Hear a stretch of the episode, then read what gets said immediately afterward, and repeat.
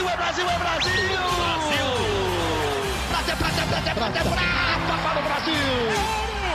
É ouro! Grite junto! Medalha de ouro para o Brasil nos Jogos Olímpicos! Rumo ao pódio! Saudações olímpicas! Este é o Rumo ao Pódio, podcast de esportes olímpicos da Globo.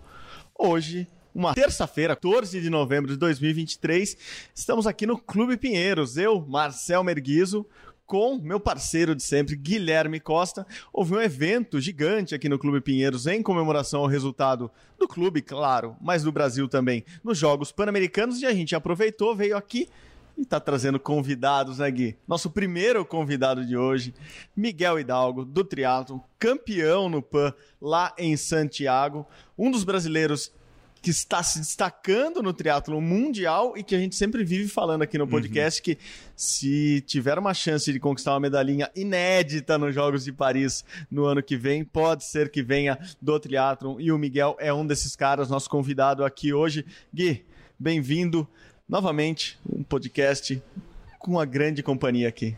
Fala Marcel, bom dia, boa tarde, boa noite para todo mundo ligado no Rumo ao Pódio. Olá, Miguel.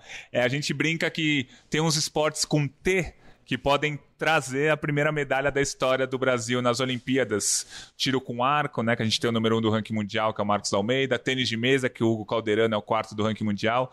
Trampolim, né, a ginástica de trampolim, que a gente teve o mundial a última semana, que a Alice foi sexta, a Camila foi oitava. E o triatlo, que a gente tem o Miguel. É, acho que daqui a pouquinho a gente pode falar mais dos Jogos Pan-Americanos, mas acho que, Miguel, vendo você esse ano competindo, principalmente nesse segundo semestre, deu para ver que você está muito perto ou na elite mesmo do triatlo mundial. Tem dois resultados que a gente falou bastante aqui no podcast. Sexta posição na última etapa do circuito mundial, que foi uma espécie de campeonato mundial, e oitava posição no evento teste, que simulou como vai ser a Olimpíada. É, você está com 23 anos, como que você se sente com relação à elite do triatlo mundial? Você sente que você está no meio ali, que você já está na briga entre os melhores do mundo para brigar por medalhas em grandes competições? Olá, Miguel. Oi, obrigado pelo convite primeiro. Sim, acho que chega um certo momento que você começa a se sentir pertencente e merecedor de uma medalha nesse nível. E eu sinto que eu consegui chegar ali no grupo que está disputando a medalha na, em WTCS, que é o, que é o mais alto nível, né? É, então, assim, as provas muitas vezes terminam até o último quilômetro, quilômetro e meio, ali tem 10, 10 pessoas disputando. E nesse segundo semestre eu consegui chegar entre esses 10, né? Coisa que há pouco tempo atrás ainda era irreal para mim. Então, che ter chegado nesses 10 é, demorou oito anos de triatlon desde que eu tinha começado, então eu sempre sonhei com esse momento. E, e é isso, acho que depois que você chega aí, você começa a enxergar mais claramente o que você precisa fazer para realmente buscar algo maior, né? E é difícil você chegar numa Olimpíada assim e ficar sonhando com medalha sem nunca ter participado desse grupo seleto antes. E é assim, você cresce absurdamente quando você disputa a prova é, com esses caras e, e aí sim você começa a enxergar, como eu falei, mais claramente o, os seus defeitos o, e onde você precisa trabalhar para tirar o máximo de defeito possível e, e ser um dos atletas mais completos na, na hora que vai valer realmente. Boa, boa. A gente, eu, eu esqueci de até fazer a nossa tradicional contagem regressiva ah. aqui na abertura. Faltam 254 dias para os Jogos Olímpicos de Paris. E a gente está falando do Miguel. Essa, essa criança, praticamente, assim, jovem de tudo, aqui 23 anos, é, que estava até anteontem disputando campeonatos júniores, juvenis. Assim, você é uma revelação que a gente vê crescer muito rapidamente e em muitos esportes essa transição é muito difícil, né? Às vezes você é campeão mundial juvenil e quando chega no adulto não consegue se consolidar. Você vem de títulos mundiais júnior, chega no adulto não consegue.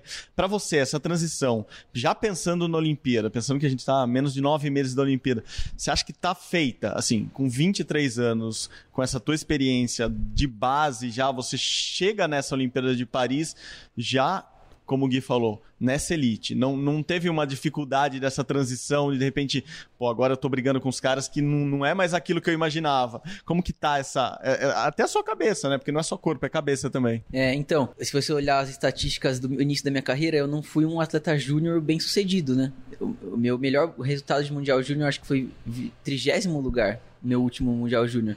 E eu tenho o mesmo treinador desde que eu comecei, que é o Marcelo Ortiz, o mesmo clube, que é o Pinheiros, há oito anos, desde que o primeiro dia eu comecei a fazer triatlon, é, já foi com o mesmo treinador e, no clube. E a gente sempre tinha um projeto de ser o melhor atleta possível em 10 anos. Então não adiantava a gente querer ser o melhor júnior do mundo e a gente ia acabar pulando um- algumas etapas do processo e talvez eu não chegaria no meu limite máximo de atleta em 10 anos. Então, é, isso que acontece. é, acho que é, muitas vezes acontece de um atleta ser muito bem sucedido como júnior, às vezes ele treinou mais do que os outros e acaba performando melhor porque treinou mais, obviamente. Treinou como um elite já ainda sendo júnior. Mas quando você aproveita todas as fases da evolução, dá um exemplo de volume de corrida, por exemplo. Enquanto os caras que ganhavam o Mundial Júnior na minha época já estavam correndo 90 a 100 km por semana, eu estava correndo 30. Aí eu evoluí tudo que eu podia no 30. Aí depois evoluí tudo que eu podia no 40, depois tudo no 50. Então, eu cheguei assim nesse alto, muito alto nível, faltando um 12 meses para a Olimpíada, né? E na, na nossa projeção eu estaria no meu auge entre 2026 e 2028. Mas eu consegui chegar é, no mais alto nível faltando 12 meses para a Olimpíada. Então, é, um pouquinho antes, é, uma hora eu chegaria nisso, a gente sempre acreditou. Mas, é, eu acho que é muito cedo para falar ainda é, que eu já estou estabilizado, né? Porque, querendo ou não, eu fiz três provas é, nesse grupo seleto até agora, né? As três últimas etapas de, de Mundial que teve. Então acho que é muito cedo para cravar que eu já estou estabilizado ali, até porque no esporte é muito difícil se manter, mas eu já começo a enxergar com outros olhos, sim. Pegando, assim, a- três provas, pelo menos as que eu assisti, foi o evento teste em Paris, que foi o oitavo, que tava toda a elite do triatlo mundial. A última etapa do, do circuito, né, que foi uma espécie de campeonato mundial que você foi sexto. E os Jogos Pan-Americanos que você ganhou. Jogos Pan-Americanos, até pela geografia, é um evento mais fraco que o mundial, claro. E nos Jogos Pan-Americanos você conseguiu ficar ali no, entre os três primeiros e você deu um sprint final. Você puxou o sprint final e conquistou a medalha de ouro. Foi emocionante, Aliás, né? A uma gente- prova absurdamente legal, né? A gente até Isso. comentava lá em Santiago, pô, uma prova que durou uma hora e 48, os caras decidiram no, No último sprint, foi segundo. legal, é Às vezes legal. tem prova que dura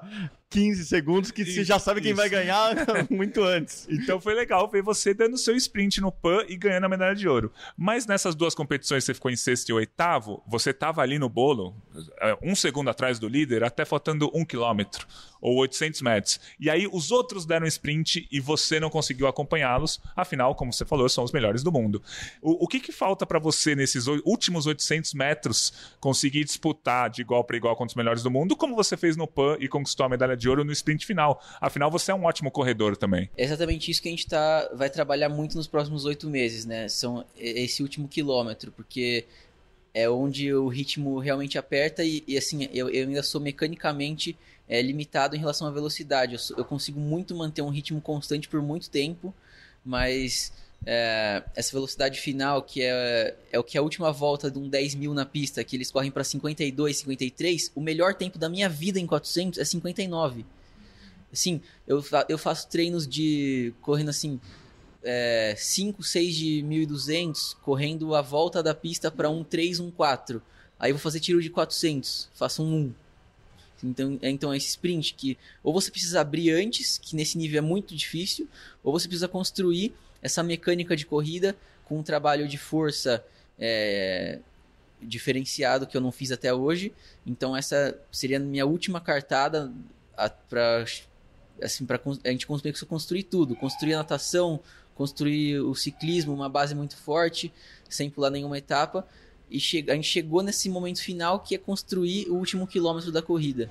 E a gente vai usar todos os artifícios possíveis que a gente tem de estrutura no clube, fora do clube, e enfim, para conseguir construir esse último quilômetro. Porque a gente chegou nesse nível, né, de disputar esse último quilômetro. É o que a gente precisa, quando você constrói uma base sólida, você é capaz de ganhar em qualquer situação de prova. O, ah, a natação foi forte, você, tá, você, vai, você pode ganhar. Ah, juntou tudo na bike, você vai ganhar. Tipo assim, para você ser campeão olímpico, você tem que ganhar em qualquer, qualquer cenário, né? E o último cenário de todos, que é o que define a prova, é o que a gente precisa construir. Então, a gente vai fazer de tudo para trabalhar por isso nos próximos oito meses. A gente vem falando bastante de triatlon esse ano, principalmente, uhum. é, porque provavelmente é a melhor geração que o Brasil já Sim. teve no triatlon, tanto masculino quanto feminino. A gente já teve ótimos atletas, mas assim, de repente chegou uma geração jovem junta e eles estão construindo uma, uma base muito boa para o triatlon brasileiro e a gente costuma comentar, né? Ah, a Luísa, fala da Luísa e da Vitória, ah, uma é boa na natação, outra na corrida. Ah, o Manuel Messias tem uma corrida muito boa, então se ele chegar, é exatamente isso que, que o Miguel tá falando. O dia que ele chega ali, no... e, e, é difícil, é isso. Você tem que estar tá pronto para ganhar em tudo, assim, independentemente se seu forte é a natação, se você pedala muito bem ou se você vai ter um sprint final, você tem que estar tá pronto para essa necessidade que é o triatlon. E só que ela acaba numa corrida, acaba é. no, assim, você acaba ali sem bike, sem toquinha, sem maiô, então você tem que estar tá pronto para a prova final. É, lá em Paris, por já ter passado por esse evento teste, o que, que você sentiu que vai ser a prova? Vai ser em julho lá, a gente tá num calorão aqui em São Paulo, você é do interior de São Paulo também, você sabe que é muito quente também, é, mas estão prevendo uma temperatura muito elevada para as Olimpíadas do ano que vem. O que você já sentiu ali? A natação não vai ser em mar aberto, que muda muito para algumas pessoas. Então, dá um panorama do que você já está planificando ou planejando ou imaginando para a Olimpíada de Paris no ano que vem. Então, é... o triatlo é muito difícil de você prever. Vamos dizer que, assim, 30% das provas de super alto nível em 2023 é, a natação teve uma importância muito grande por, por quebrar o grupo e o início do ciclismo também. E os outros 70% é uma prova que virou prova de corrida e ganhou o melhor corredor. Hum.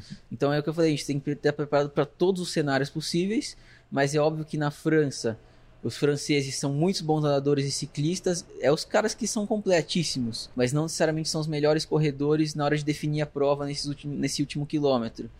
Então, a gente pode esperar os franceses quererem definir a prova o quanto antes possível, mas o triatlon está num nível muito, muito...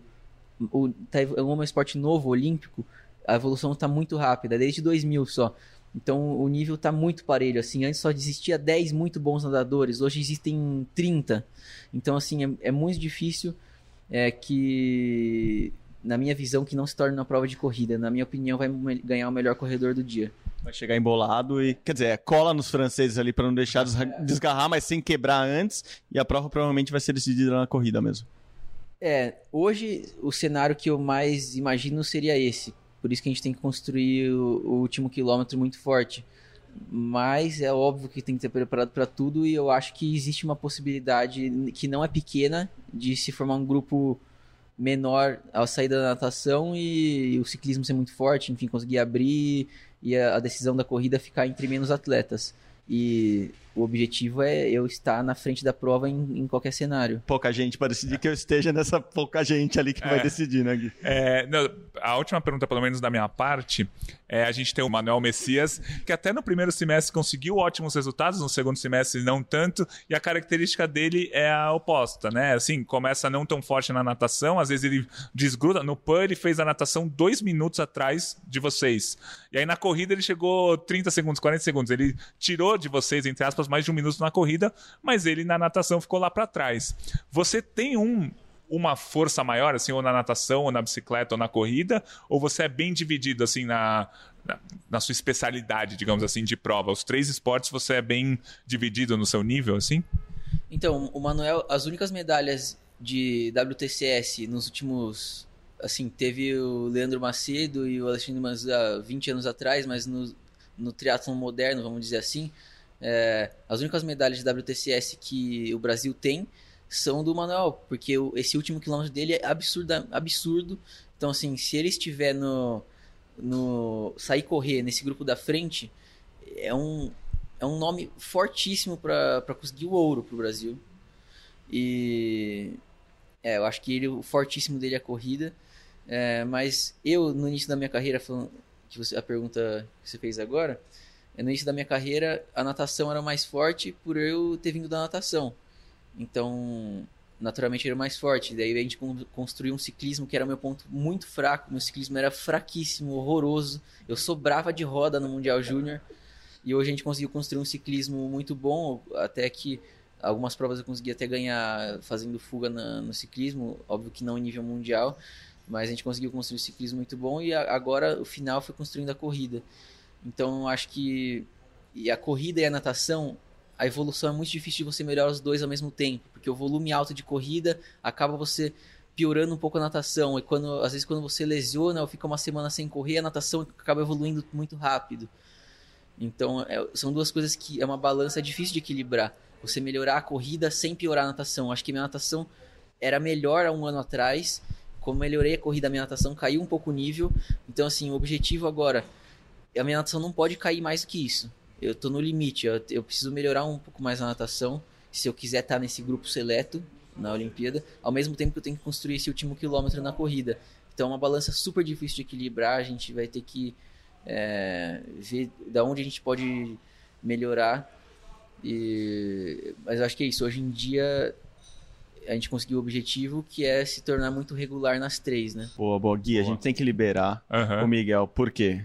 Ele emendou PAN, medalha de ouro, duas, né? Teve no revezamento Aham. também. Emendou é, etapa de Copa do. Mundo no Chile, que ele foi prata, o Manuel foi ouro. Chegou, veio no evento, um evento cheio de medalhistas aqui, ó. Até o Pinheiros mostrou os números pra gente: 17 medalhas de ouro, 48 no total, o que equilibraria o Pinheiros com, Com a Argentina. com a Argentina. legal dizer. No- seria a oitava colocada, ele coladinho na Argentina no, no quadro de medalhas. E o Miguel precisa descansar. Eu achei que não existia isso pro atleta, mas ele disse que tem férias. ele não sabe nem de quanto tempo, ainda 10, 15 dias, porque os próximos meses agora você não tem nem casa, né? Conta aí um pouquinho no seu planejamento dos próximos meses é, é morar no mundo, é isso? Eu fico em casa até início de fevereiro e depois é, fora praticamente até, até os Jogos Olímpicos. E a gente realmente precisa destreinar, porque na fisiologia é muito difícil você ta- evoluir o tempo inteiro. Então, acaba que uma hora você estabiliza. Então, você precisa destreinar 10, 14 dias, depende do, do atleta. E para você conseguir evoluir muito mais ainda. Sempre depois de umas férias de 10, 15 dias no final do ano, eu sempre acabo subindo um degrau. Então a gente.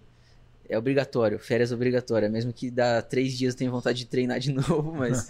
Muito bom. Agora é salto, depois de salto interior de São Paulo, que pertinho de São Paulo, depois onde, assim? Só pra gente ter uma ideia do seu mapa mundi aí. é, eu devo ficar até fevereiro e depois é meio que seguindo onde estão as etapas do Mundial, que a primeira começa em Abu Dhabi. Devo fazer um training camp é, por lá mesmo de um mês antes da prova. E depois eu devo ficar na Europa, porque o resto das provas tem uma no Japão.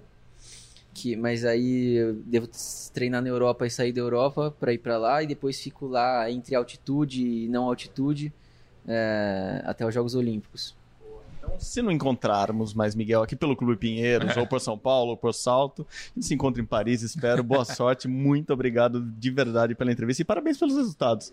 Muito legal mesmo. Valeu. Valeu, Miguel. Obrigado. Miguel, obrigado. Miguel Hidalgo agora vai dar lugar, deixou a cadeira quentinha para outro medalhista nos Jogos Pan-Americanos, medalhista olímpico que vai chegar já no meio do podcast e vai chegar falando já. Arthur Nori, tá chegando. O Pinheiros é tanto atleta bom que vai chegando um atrás do Tudo outro, bom? a gente vai só cumprimentando. Arthur Nori chegando aqui. Nori, tudo bom? Como você tá agora? Tá de férias também? Você vai ter férias ou isso já passou pela sua cabeça, já desencanou, não tem mais? Ah, tô. Agora é um baixa, né? Então a gente foca muito na parte de academia. Inclusive, preparando, já mandou mensagem que eu tô atrasado. eu falei assim, mas quanto tempo vai ser que eu tô atrasado? Que não sei. Mas agora é a parte mais física, né? Trabalhar muito essa parte física, a parte mental, ver tudo de dor que, que foram 50 dias ali na Nossa. pegada, o ombro gritando um pouco, então passar no médico, resolver tudo. Então essa baixa a gente não fica totalmente de férias, né? Até porque em fevereiro, final de fevereiro já vai ter Copa do Mundo. 3 de janeiro já vai iniciar a parte técnica ali. É, férias de 12, 14 dias ali. é, O treino também hoje reduziu um pouco, então não é aquela pegada que a gente tava, porque realmente foi, um- foi bem intenso esse- esses últimos meses aí. Então acho que agora vai dar essa baixa, então é mais a parte preparação física, academia e vai fazer as coisas no final do ano. E aí depois já janeiro para fevereiro tá É, Para, não para. Vamos começar então falando das medalhas nos Jogos Pan-Americanos, né? O Putz, você teve várias etapas ali, mas acho que das medalhas, você foi ouro na barra fixa, você foi uma prata que eu particularmente fiquei pé da vida no salto, porque você empatou com o dominicano, aí tem um, um desempate que é, você tinha sido punido não sei quanto, 0, não sei quanto, e aí você ficou com a prata. Foi na hora. Na hora a gente. Qual que é o desempate do salto? E a gente ali pensando, desempate, desempate do salto. E a gente foi vendo, porque é. É, o desempate de solo e salto é a, execução mesmo. Aham. Só que a, a, dedução de linha, ela não entra pra execução. Ah, entendi. Então sai. Na hora quando você pega os dois que empata, essa de Então ele linha teve ela uma sai. execução Porque, melhor. É, a, a de linha ela é um outro desconto que tem no solo e no salto. Então ela sai, essa, esse Aham. desconto, e tu pegou as duas execuções e ele ganhou. Nossa. Roubaram, é isso que ele quis dizer. Não, tô brincando, não roubaram, não, não roubaram. não. E aí você teve a medalha por equipe também. Então, primeiro falar das medalhas. Qual que é a emoção de voltar de mais um PAN com mais medalhas? Você tem na sua cabeça quantas medalhas em Jogos Pan-Americanos você já conquistou? Oito. Eu até perguntei, falei assim, ah, qual que no geral, assim, do, do atleta da ginástica que tem mais medalha? Não, brincando, né, assim, mas são oito medalhas, três Jogos Pan-Americanos, oito medalhas, é, dois ouros, que foi equipe em Lima, e agora finalmente a, a da Barra. É, e dava para três ouros ali no solo, no solo também dava, mas também medalhei no solo, que também estava buscando, fui finalista em Toronto, fiquei em quarto, em Lima fiquei em quarto, e agora consegui medalhar no, no solo. Fui finalista também em Toronto de salto. Salto eu não fiz em Lima 2 e agora também fui de novo. Então acho que mostra aí bom, os bons resultados pra gente. Foi, foi uma competição ali que, claro, o nosso objetivo era vaga. Desde, desde o campeonato mundial era vaga para a Olimpíada. É, quando a gente não conseguiu, fui para a final, não conseguiu a medalha. E aí, vou fazer os seis aparelhos. E aí, além de pensar nessa vaga, tinha que ganhar dos meninos do Brasil. Então, nos treinamentos, a gente já estava avaliando todo mundo ali para saber e conseguir ali o, o resultado no individual geral, que era o primeiro dia ali para para conseguir passar, que só dois por país consegue a vaga. E aí, fui para a final infelizmente, ali teve o um knockdown ali na paralela, mas depois voltei ali para vamos, vamos terminar aqui a competição e final, final. Você já falou bastante do em final, é outra competição. Então acho que, que faz parte de todo esse processo e agora é trabalhar para a Copa. Foi. O Gui sabe, eu sou um chorão, assim, gigantesco. Daí eu tô lá na zona mista, esperando o Nori sair e tal, todo pimpão, esperando falar, vou fazer uma entrevista tranquila com ele. Não, ele tinha chorando na zona Aham. mista, depois não conquistar a vaga. Nossa. Daí, cara, só queria dar um abraço nele, nunca queria entrevistá-lo, né? É, e daí a gente falou um pouco disso, assim, porque é um sentimento, e ele me corrigiu na hora, eu falei, pô, não, de novo, né? Segunda vez, muito perto da vaga. Ele falou, não, terceira, Terceira. vez, muito perto da vaga. Nossa. É isso, né? Acho que o, o sentimento ali foi esse, assim, pô, a vaga olímpica podia estar carimbada ali e não foi. E agora, assim, passou, passaram 10 dias já que a gente se encontrou lá. Já caiu a ficha é uma coisa de velho, mas já, já, já absorveu tudo e é bola pra frente ou ainda tá esse sentimento de caramba, foi muito perto? Não fica assim, fica ali na, naquele momento, Fê, porque quando a gente sai é já na hora ali que a gente tem que falar ali da, da emoção que a gente não consegue nem sentir naquele momento. Então depois, assim, final do dia, no dia seguinte, é. Eu tô falando lá do Mundial, lá da Uhum. Antuérpia, que a gente foi a primeira equipe a, a competir, teve que já aquela ansiedade para esperar. E aí, quando saiu o resultado, dois décimos. E aí, ao mesmo tempo que eu tava triste que a gente não conseguiu, eu tava feliz porque eu tava numa final de um campeonato, mais uma final de um campeonato mundial, mais uma chance. E eu também tinha mais essa chance de, de pegar a, a medalha. E aquele choro do mundial foi porque veio também todo é peso, mas também expectativa que a gente cria, aquela vontade de ter acertado. Só queria ter, no fim, ah, só queria ter acertado. Não, eu queria ter ganhado queria ir para ser bicampeão mundial. Eu falava aqui pro meu treinador, é, uma antes de ir pro campeonato mundial, eu falei, eu quero ser bicampeão mundial. Eu falei, não, não é esse o objetivo. E eu chorava, eu falei, não, mas eu queria, é paralelo, não dá para ser. E, e realmente dá. Então acho que, que é possível, né? Agora, é, e a gente vira a chavinha, né? A gente tem que virar a chavinha muito muito rápido nesses momentos, né? Porque foi uma competição atrás da outra e vira. E, e, e é perigoso, porque às vezes a gente engaveta tudo isso e pra, quando que vai sair? Uhum. Sai, sai quando a gente volta, passa 10 dias, você tá em casa e você lembra, você chora, você vem uma, uma sensação ali de quero treinar ali no dia seguinte. Aí isso que dá essa força e esse motivo, porque tô aqui, tô aqui todos os dias. Eu não gosto de chegar atrasado. é, é- é essa a, a sensação, mas é, é todo esse processo. E no PAN também foi isso. No PAN foi diferente porque eu tava vendo quanto eu tava indo pra cima, quanto eu tava lutando, quanto eu tava indo pra, pra derrubar mesmo, pra, pra ir pra cima. Então acho que eu fiquei ali mais tranquilo, triste porque eu não consegui, mas eu fiquei um pouco mais tranquilo porque assim, tô, tô indo, tô indo com tudo de mim. Tô indo quatro anos que eu não faço geral. Dor no, no ombro, dor no pé, faz seis aparelhos. É muito difícil a competição individual geral, mas é uma competição muito emocionante.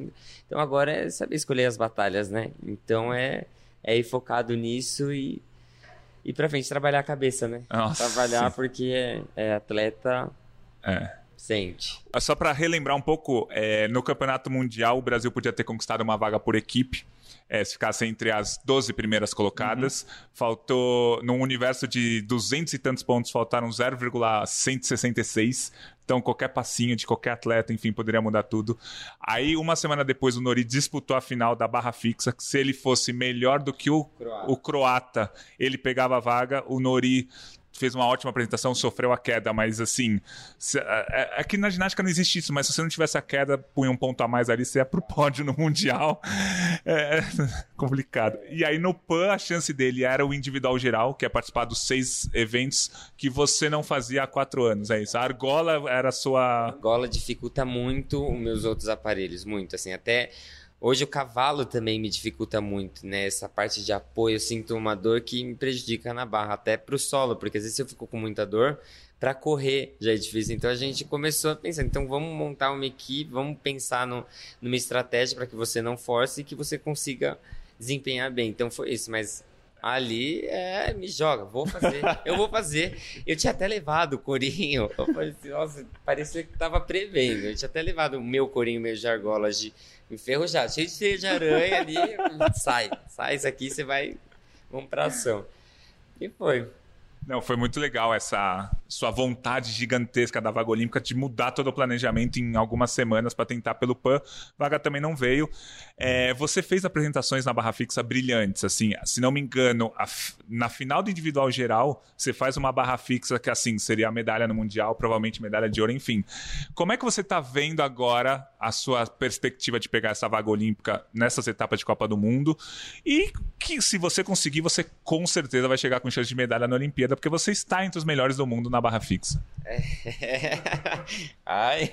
Pressão, a pressão. Chance de medalha, Ah, é, chance de medalha, Pergunta com sabe. pressão, pergunta com pressão. Eu acompanho, eu acompanho pela. Que eles dizem, nossa, meu nome não tá. Vai tá sim na próxima. Eu- eu- Aqui em 2022, a parte da Nuri, bro, você vai tá, vai ter.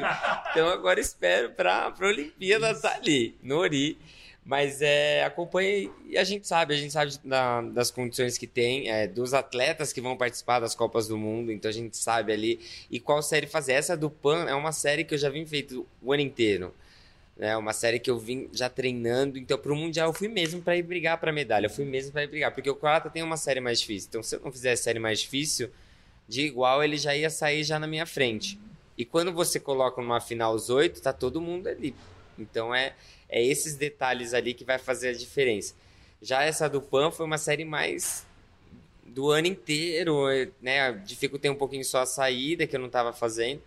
Então, acho que para a estratégia Copa do Mundo é, é essa pegada e ir para essa execução mesmo, porque acredito que não vai ter, e mesmo que o japonês ou os, os países já classificados estejam na minha frente, ainda vou estar ranqueando e pontuando. Então, acho que é, é usar disso. E se precisar usar a série mais difícil, a gente vai também trabalhar isso, como sempre fez. Então, acho que é, é potencial, a gente ainda tem potencial ainda de crescer ainda mais a série. A gente já tem uma é, uns dois décimos ali que vai pode fazer muita diferença na minha série, então a gente já está trabalhando nisso. Então a gente já está pensando porque o objetivo final é é Paris e é ser medalhista olímpico de barra. eu, Barra. eu gosto do Nori dessa animação toda com ele. Ele passa isso lá em Santiago. Você via que ele estava feliz em estar competindo em outro PAN, mesmo tendo já medalhas e medalhas. Assim, muito atleta às vezes nem vai para competição, ele vai para ganhar. E ele, ele tem medalha olímpica, já podia estar quietinho no canto dele, mas não, ele tem essa empolgação. E o Nori é muito empolgado com a ginástica em geral, né? Você vê ele elogiando as meninas sempre, ele tá junto com as meninas. E o Brasil tá numa fase da ginástica no geral, assim, a trampolim, trampolim, acabou de é. conquistar a vaga. A rítmica tá indo muito bem, vai brigar por medalha. É, esse clima que você vê na, na ginástica, que veio com a artística, as primeiras medalhas olímpicas vieram com, a, com, com vocês na artística, mas você acha que pode contar já em geral? Assim, de repente vai chegar o Brasil com as três ginásticas com chance de medalha em Paris e eu acho que vocês se influenciam, se, se contagiam e de repente pode todo mundo ganhar medalha. É por aí mesmo? É muito por aí, assim. Eu sou muito interessado, né? Hoje também eu faço parte da comissão de atletas da confederação.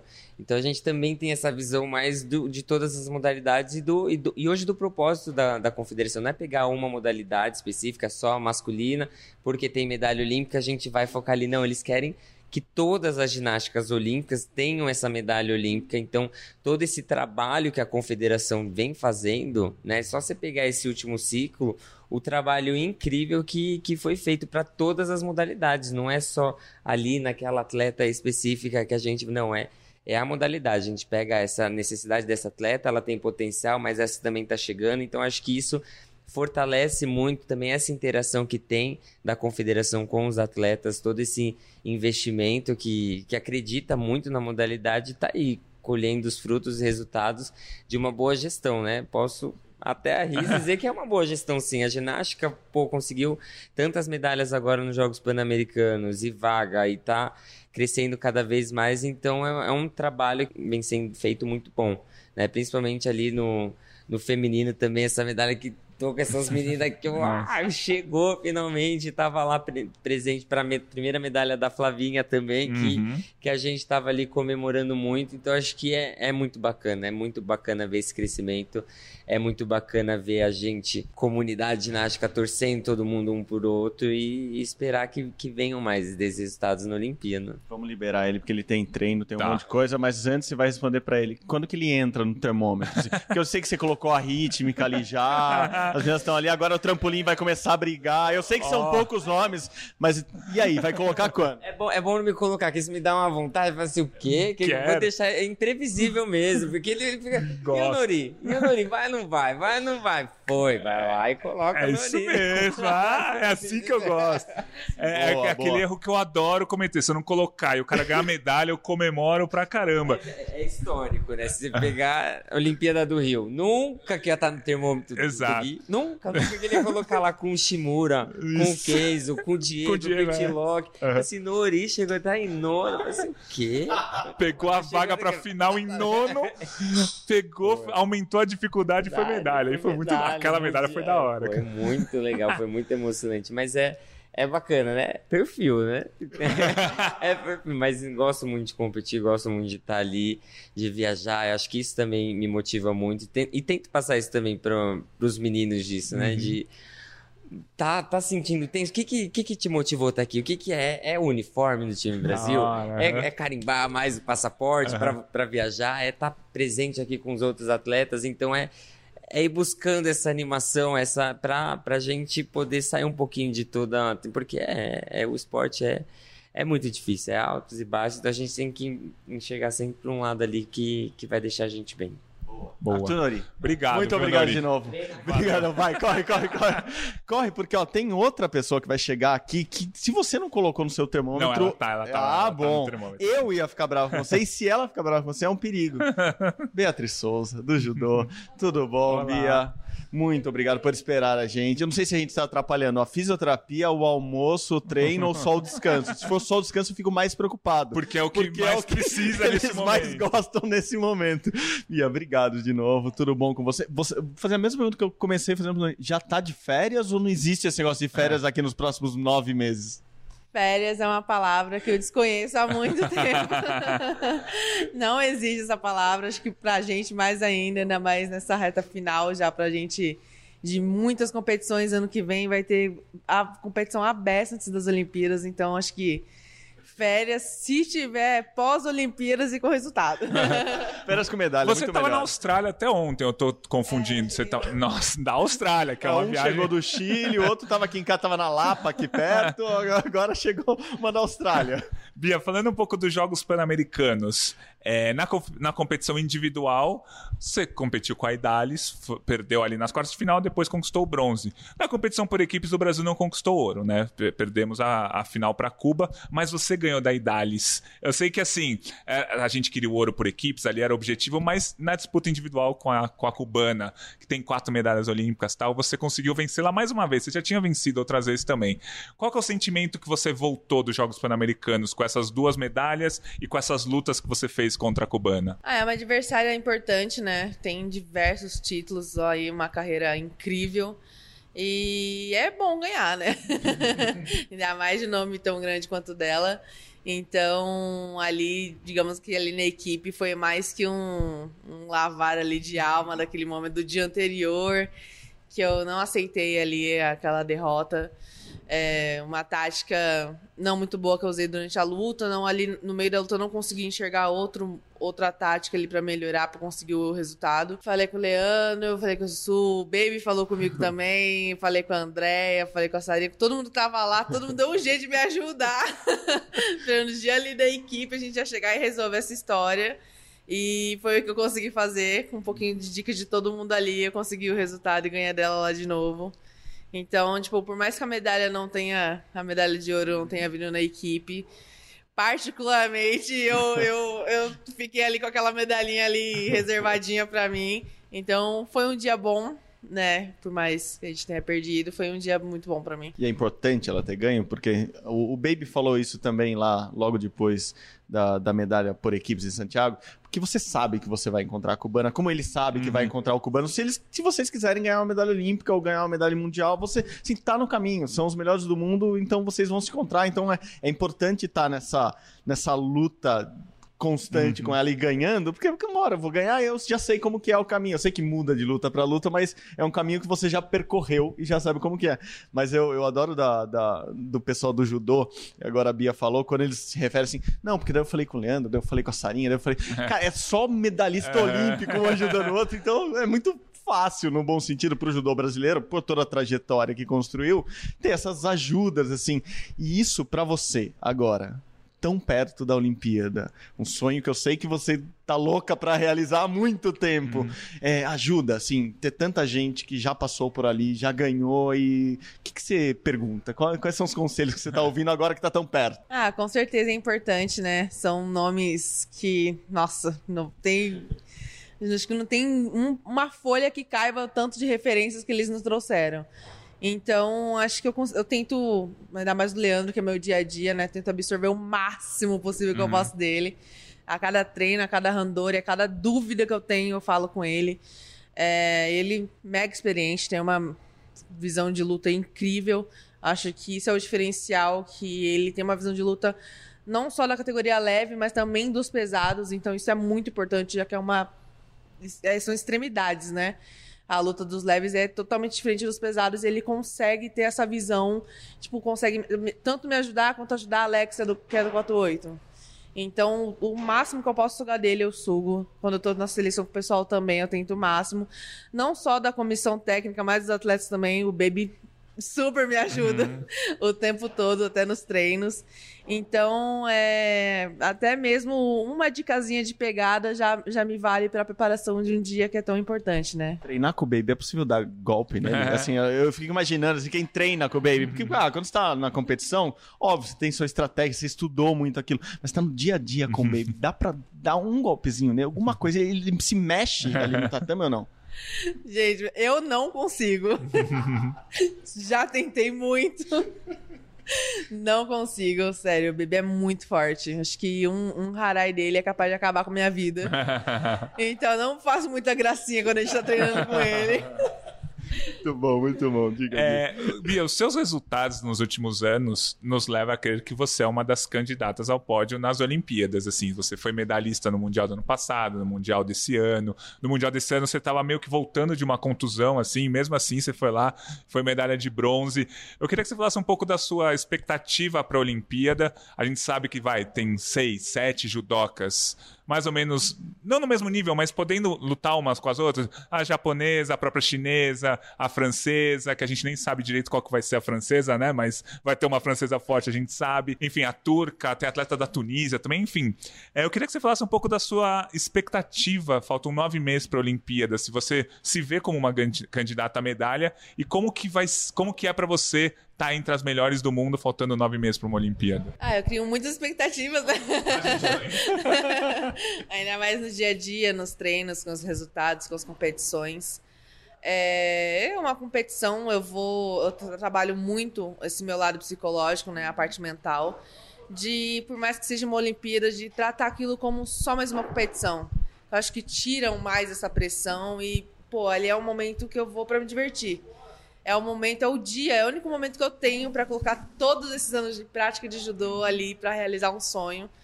Então, expectativas são altas, claro, acho que não só as mesmas de todo mundo que acompanha. É, mas acho que quero que todo mundo saiba que eu estou dando o meu máximo todos os dias, a cada momento, até no descanso, realmente estou descansando. É, para chegar lá, pra fazer um bom trabalho, também pegando o máximo nos treinos para ter um bom resultado. E eu vou chegar forte, eu vou dar tudo de mim, até o último milésimo de, de alma que eu tiver, eu vou dar tudo ali na hora. E mantendo esses resultados é importante porque acho que a, a vida, não só a carreira, mas é uma escadinha, né? Então acho que cada processo ali é um degrauzinho a mais que a gente vai concluindo e evoluindo. Às vezes a gente tem que voltar uns degraus para aprender certas lições que a vida nos dá, mas Deus me permite me, me manter firme assim a cada dia, me dando forças. Então acho que tudo são processos e lições. acho que tudo tem seu tempo também. E dando o máximo que a gente pode dar, se mantendo disciplinado cada dia, cada momento, a gente consegue ir ali pontuando mais. Eu não sei se você faz aquele processo de visualização já ginásio, tatame, como é Paris a vantagem de Paris. Vocês estão acostumados a ir para lá, tem grandes lãs, sempre tem competição lá, a ligação entre as seleções né, brasileiras e francesas é muito próxima, é muito legal. E, e acho que tem um fator motivacional para o judô que o parisiense, né, o francês, gosta de judô, o ginásio é sempre lotado. Então, como tá esse seu processo? É, é mais legal competir no lugar que está Tóquio a gente teve sem torcida, mas mesmo comparando, Tóquio também gosta muito, o japonês também gosta muito de judô, mas é uma torcida diferente. O francês já, já participa mais. Para vocês faz diferença e para você competir em Paris é legal? Você gosta de ir lá, você come seu croissantzinho de manhã, tem uma rotina já que você faz nessa visualização, como que é? Ah, acho que sem querer a gente acaba fazendo esse trabalho de visualização, né? Eu quero fazer esse trabalho completinho, direitinho, mais quando estiver mais perto da data. Mas sem querer a gente para, assim, pensando já no meio do treino, nossa, vou fazer isso. Ou o jeito de comemorar a medalha, quando estiver no pódio. Então, acho que sempre a gente já dá uma trabalhada nessa parte de visualização. E, bom, eu tenho meus rituais de competição, acho que não só quando estiver em Paris, mas em qualquer lugar. Acho que todo mundo tem uma paranoiazinha que faz. Qual que é a sua? Já conta. Gente, eu uso a mesma roupa de competição em todas as competições. Desde Desde eu tenho um casaco de aquecimento, tipo uhum. tipo assim, desde quando eu era acho que sub-15. Olha. Eu uso ele para aquecer em todas as. Todo mundo me zoa. Todo mundo fica me zoando. Não tem como. Todo mundo. Nossa, olha lá, já colocou o casaco, agora tá preparada. Hum. Só que é, é, Acho que é um, um checkzinho ali que eu preciso ter. Aquilo me dá uma confiança, me dá um conforto ali pro dia. Então, acho que é uma coisa que eu tenho que fazer ali para dar certo. E, gente, Paris é Paris, né? não tem como dizer. A primeira vez que eu fui para Paris, eu fiquei super emocionada e medalhei também quando teve quando eu fui lutar o primeiro Grand Slam lá. E fiquei super feliz que a minha tour turística foi a Mairão ainda. Então, quando eu conheci a torre, ela tava lá do meu lado. A gente, ai não, quando tiver a Olimpíada aqui, a gente vai medalhar. Então, acho que é um processo que a gente já vem, um sonho que a gente já vem construindo, né? Desde muito tempo. Então, acho que é um momento pra gente chegar lá e realizar. Eu já consigo visualizar essa cena. Bia e Mayra, medalhinha no peito, Torre Eiffel, eu acho que tem tudo a ver já. Eu, no meu processo de visualização aqui de Paris, já comecei. Agora, uhum. se botou uma sementinha na minha cabeça, Bia. Agora, novas se prepara. Novas imagens. novas imagens na visualização. Exatamente, Bog, diga E o, os, os, os, pesa, os pesos pesados são sempre os últimos a competir, né? Aí, aí às vezes, é, na Olimpíada, por exemplo, são sete dias de competição, vocês disputam no sétimo dia. Às vezes vocês chegam pressionados. No Campeonato Mundial desse ano, por exemplo, o Brasil não tinha nenhuma medalha até o último dia, mas a gente tem a Bia e o Baby, então garantimos as duas medalhas. Mas às vezes também vocês chegam mais leves. O Mundial de 2022, vocês competiram no último dia, já tinha tido Rafaela campeã mundial, Mayra campeã mundial, e aí não tinha pressão para vocês conquistar aquela medalha que falta do judô, porque a gente cobra a medalha do judô, tá? Não necessariamente a sua, mas o judô como um todo, que tem 14 chances de medalha, a gente cobra. É um dos checks que ela falou que faz, a gente faz A a, gente faz o judô. check, ó. vai ter uma... Duas medalhinhas do É, judô. judô. Eu não sei se é Bia, se é Baby, se é Mayra, se é Rafael, se é Carguinin, se é Rafael Macedo, mas tem ali dois chequezinhos no mínimo. Então, assim, às vezes vocês chegam pressionados por ser o último dia, mas às vezes vocês, talvez vocês cheguem um pouco mais leves, assim. Ah, o judô já fez uma boa campanha. Se eu, se eu conquistar uma medalha, vai melhorar a campanha. Mas se não conquistar, o judô tá garantido. Vocês sentem essa pressão também, não? Eu tento não sentir. Eu faço um excelente trabalho mental exatamente por conta de toda essa pressão, né? Porque não só o pessoal de fora, o pessoal mesmo da seleção já fica, querendo ou não, é muito investimento, né?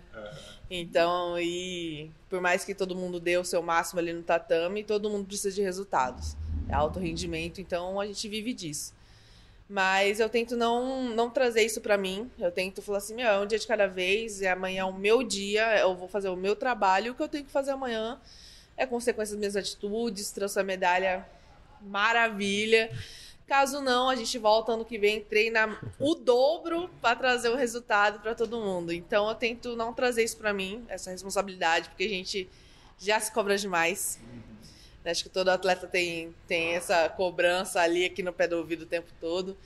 Então eu tento não trazer mais essa cobrança para mim. Vocês assistem as lutas dos dias anteriores? Assim, você vai no, no ginásio ver, sei lá, a Rafaela, a Mayra, todo mundo? Ou você fica mais treinando recluso, assim? Eu prefiro evitar. Sofrer, vou sofrer no, no sétimo dia. Eu acho que eu sou uma das únicas que não assiste a competição, nem procuro ficar assistindo luta de ninguém assim. É, é- acho que é muito particular, né? Tem gente que adora assistir, tem gente que gosta de ir pro ginásio assistir. Gente, eu odeio assistir, sério. Nossa, parece que eu fico ali querendo entrar pra lutar e eu só vou entrar no último dia, eu já fico com aquela ansiedade. Não dá, não dá certo pra mim. Então eu evito o máximo, torço muito pela galera o tempo todo. Fico sabendo dos resultados só depois da competição de cada um. E, e tento me reservar um máximo ali pra não ficar assistindo luta. Quando tem o pessoal assistindo luta perto, eu coloco o fone ou eu saio assim de perto, porque eu realmente não, não dá certo pra mim essa tática, não. Se é pra sofrer e gastar caloria, que seja no sétimo dia, já é muita gente lutando antes. E assim, o problema positivo do Brasil é esse, né? Assim, todo mundo, em todas as categorias, chega brigando por medalha. Assim, ninguém. Não tem nenhuma categoria do Brasil que você olha e fala assim, não, não, essa aqui não vou nem assistir. Que ela fala, ah, não vou nem Aham. assistir esse dia. Não, o Brasil vai, deve sofrer seis dias seguidos. assim, é, é muito desgaste. E ah, obrigado de novo. Parabéns pela medalha no PAN, pela, parabéns pelo ano. Um ano, como o Gui falou, de recuperação, de construção pro ano que vai vir agora, já já. Então que 2024 seja muito legal. Espero encontrá-la aqui entre um grande slam e o outro. se não, que a gente se encontre em Paris. E se se encontrar em Paris, já sabemos qual é a imagem que a gente É quer verdade, ali. tá marcado. Depois do sétimo dia de judô, Torre Eiffel, Mairão também, que tá voltando agora lá. Então, obrigado, parabéns. E a gente se encontra por aí. Obrigado, Obrigadão, valeu. viu? Valeu, Bia, valeu todo mundo. Podcast mais do que especial, mais do que especial. Muitas medalhas, podcast de peso por todos os sentidos, assim, muita gente boa. Como vocês perceberam, muita gente simpática, alegre, feliz. Porque hoje foi um dia muito legal aqui no Pinheiros, um dia de comemoração, então a gente já agradece ao clube também. Deixar a gente montar nosso mini estúdio aqui embaixo do ginásio. Quem tá acostumado a assistir os jogos de vôlei, basquete do Pinheiros, a gente tá embaixo do ginásio. É, deu tudo certo. Muitos medalhistas, muita simpatia aqui. E assim a gente vai se despedindo com mais uma semana de podcast que acho que as pessoas vão gostar. Vão gostar. A gente tem que fazer mais isso. Vamos Aham. começar a visitar. Clubes do Brasil, convidem, convidem-nos para, para, para um grande rolê aí antes da Olimpíada de Paris no ano que vem. Valeu, Gui. Valeu, Marcel. Sempre um prazer fazer o Rumo ao Pódio ao seu lado, principalmente esse que foi aqui com três atletas que vão, muito provavelmente, brigar por medalhas no ano que vem. E agora a gente vai ver se a gente vai pra fisioterapia, pro treino, pro clube ou só vai voltar a trabalhar mais um pouquinho. Gui, obrigado. Como vocês sabem, o podcast Rumo ao Pódio é uma produção minha e do Guilherme Costa. O João Pedro Brandão está aqui na nossa frente na edição, com as mãos e os ouvidos muito atentos a tudo que você vai ver e ouvir lá no GE.